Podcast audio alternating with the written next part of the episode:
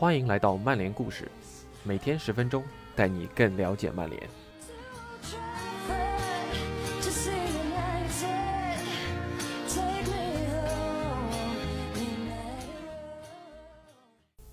今天的曼联故事是本周起点主题周的第一个故事。这个故事由我们的微博小伙伴 Kalash 翻译，原文是 United We Stand 杂志。在疫情期间对索尔斯克亚所做的采访内容详实，值得细细品味。而且在我看来，未来三年将会是这支年轻的曼联队非常关键的三年。我们的主力球员们基本都将来到二十四至三十岁这一球员的黄金年龄期，是时候向更高的荣誉发起冲击。希望他们能在索尔斯克亚的带领下，以今年拿到欧冠资格。甚至在拿到一个冠军奖杯为起点，在今后的三年，向着更高的荣誉冲击。以下就是今天的曼联故事——索尔斯克亚专访第一部分上集。Andy Mitten，请形容一下你的隔离生活。我在隔离期间的生活可能和大部分人差不多，也许不同之处就在于我必须跟。职员和球员视频连线，我们保持联系，努力做好计划和评估。我给孩子们做了一些家庭教育。积极的一点就是，我和家人在一起的时间多了，我们可以散步和一起锻炼。我看了很多新闻，因为你会疑惑到底在发生什么。我也比平时多看了很多电视节目。我看了关于 Michael Jordan 的《The Last Dance》。非常吸引人，他把我带回了我的球员时代，但同时又促使你作为主教练进行思考。当你处于最顶端的时候，一点小事情就会带来很大的不同。我大多数时间都在曼彻斯特附近乡间的家里，这是多么美好的四月和五月初的天气啊！我喜欢在外面散步，我还挑战了拼老特拉福德的乐高模型，和布莱恩·罗布森进行比赛。或者应该说是我们，因为主要是我的家人在拼，我可没有那个耐心。我们知道世界上发生着比足球更重要的事情，但就在曼联本赛季势头最好的阶段之一，球赛却停摆了。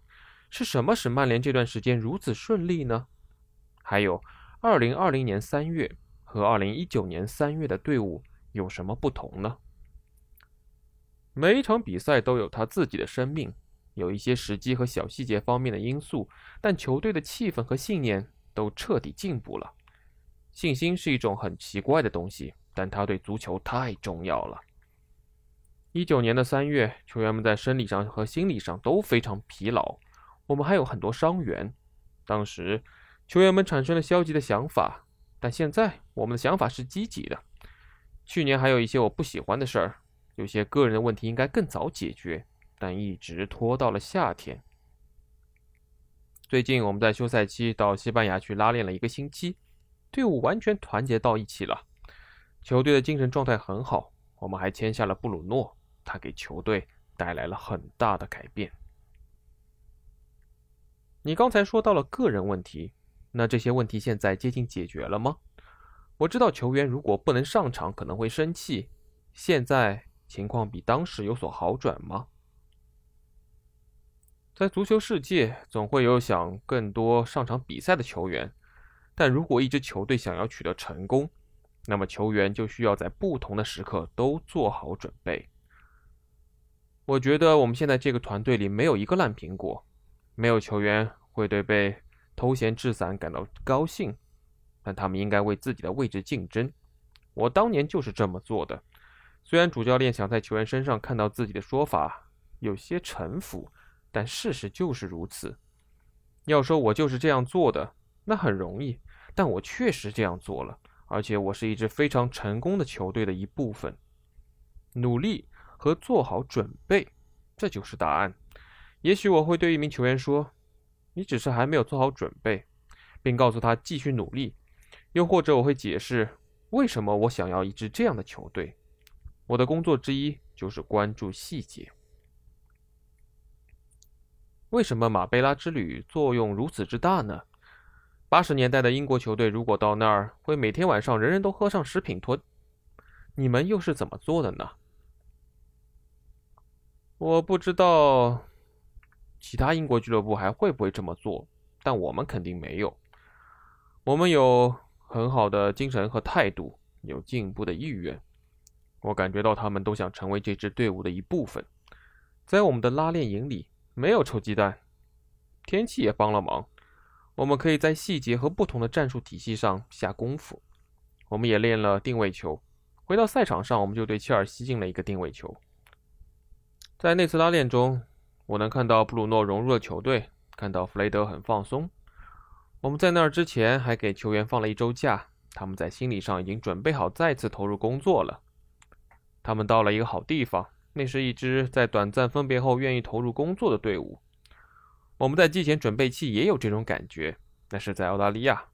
我们集中精神在拉练上，这些球员在放假后都能很好的集中他们的精神。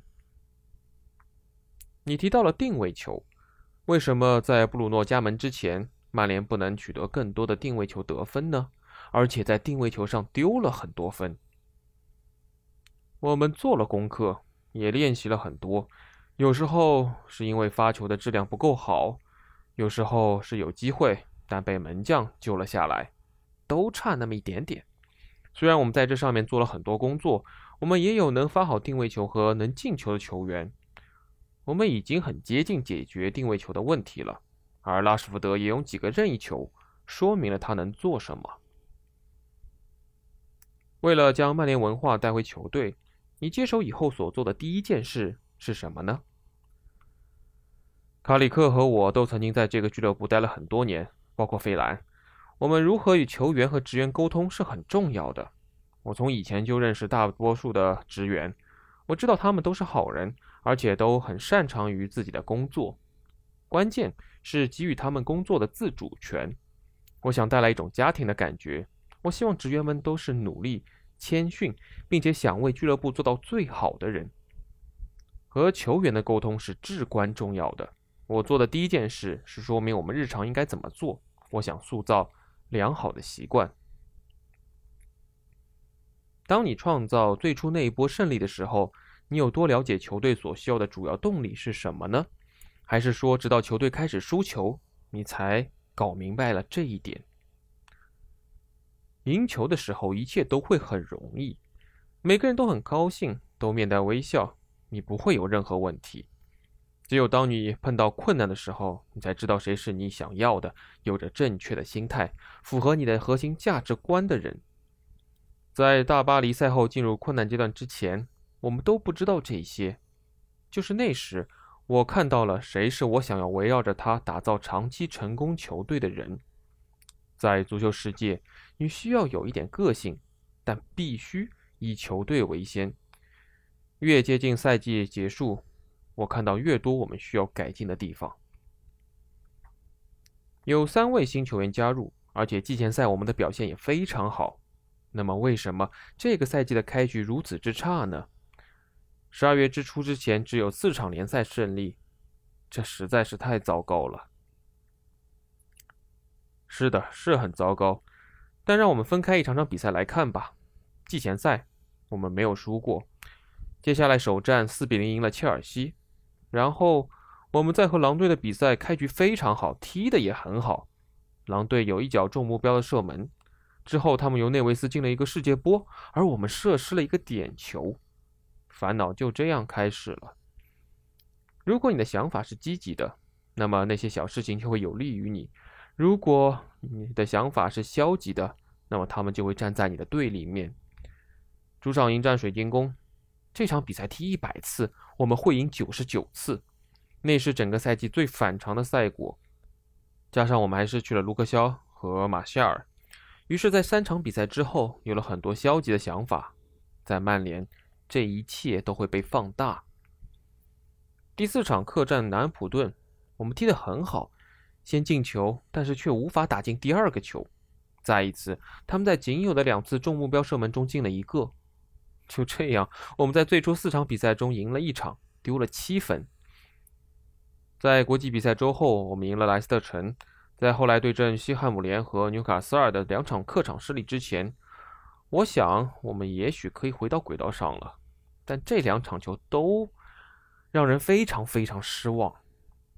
后来我意识到，到了我们面对利物浦的比赛时，我们已经很接近降级区。我们坚持努力，坚持尝试去抓住那些小细节，但我们实在是太不稳定了。我们有太多次被抢先进球，我们应该先进球。并赢下那些比赛的。当然，我们收到的批评都是对的，因为我们没有赢下足够的比赛。为什么曼联在对阵最好的球队时表现更好呢？就在赛季最黑暗的阶段，曼联赢了热刺和曼城。球员们对热刺那场比赛真的非常投入。在客战谢联和主场迎战维拉以后，有很多媒体围绕着我们。若泽回来了，所有球员都知道，对他们自己、对我、对曼联来说，那都是一场非常重要的比赛。我们踢得格外好，那是梅森在英超的第一次首发，他在那个位置表现得极其优秀。拉什福德也拿出了顶级的表现。这场比赛我们应该赢得更大的比分的。穆里尼奥回来是怎么样的一个情形呢？和对手主教练之间有什么样的往来礼仪？我们在比赛前聊了聊。我之前没有正式和他打过交道，只是在他执教切尔西带队和卡迪夫比赛时有过一面之缘。我们聊得不错。他抱怨了客队更衣室，就是他改造过的那个。我们之间的气氛积极，很高兴他能回归。我会努力不被压力捆住手脚，在曼联踢球和执教。你必须得厚脸皮，压力并不会影响我，但我们做的任何事情都会被放大，或者说吹毛求疵。马蒂奇就曾告诉我，当他住在伦敦时，他可以到处走动，不会被别人注意到；而当他成为了曼联球员，这一切都变了。我们不知道接下来会发生什么，但如果本赛季接下来没有比赛了，满分十分的话。你会给这个赛季打几分？让你高兴和失望的又分别是什么呢？我们无法以奖杯和联赛排名衡量，那么你用什么因素作为衡量别的标准呢？在赛季没有结束前打分是很困难的。我们有过起起落落，有非常棒的比赛，也有踢得不好的比赛。那哪一场比赛是最好的呢？十二月客战曼城。我预计到这场比赛会很困难，但我们能有一些令人难以置信的突破和反击。我们本应该进四到五个球的，我们有二十分钟的时间势不可挡，在球场的每一寸空间上都是如此。那场比赛以后的感觉非常非常好，我的家人、两个儿子都在现场。接下来的一个月，我们又一次战胜了曼城。曼城是一支非常好的球队，但他们在这些比赛里并没有创造出太多的机会。哪些球员给你留下了意想不到的印象呢？很多球员都进步了，年轻小伙子们像威廉姆斯和格林伍德都成功上位，这就是曼联应有的样子。拉什福德则展现了领导能力，弗雷德也从困难的首赛季走了出来。我对新援都很满意，万比萨卡和马奎尔都为球队提供了很好的补充。詹姆斯则以自己的速度为我们做出了贡献，我对球员们的态度都很满意。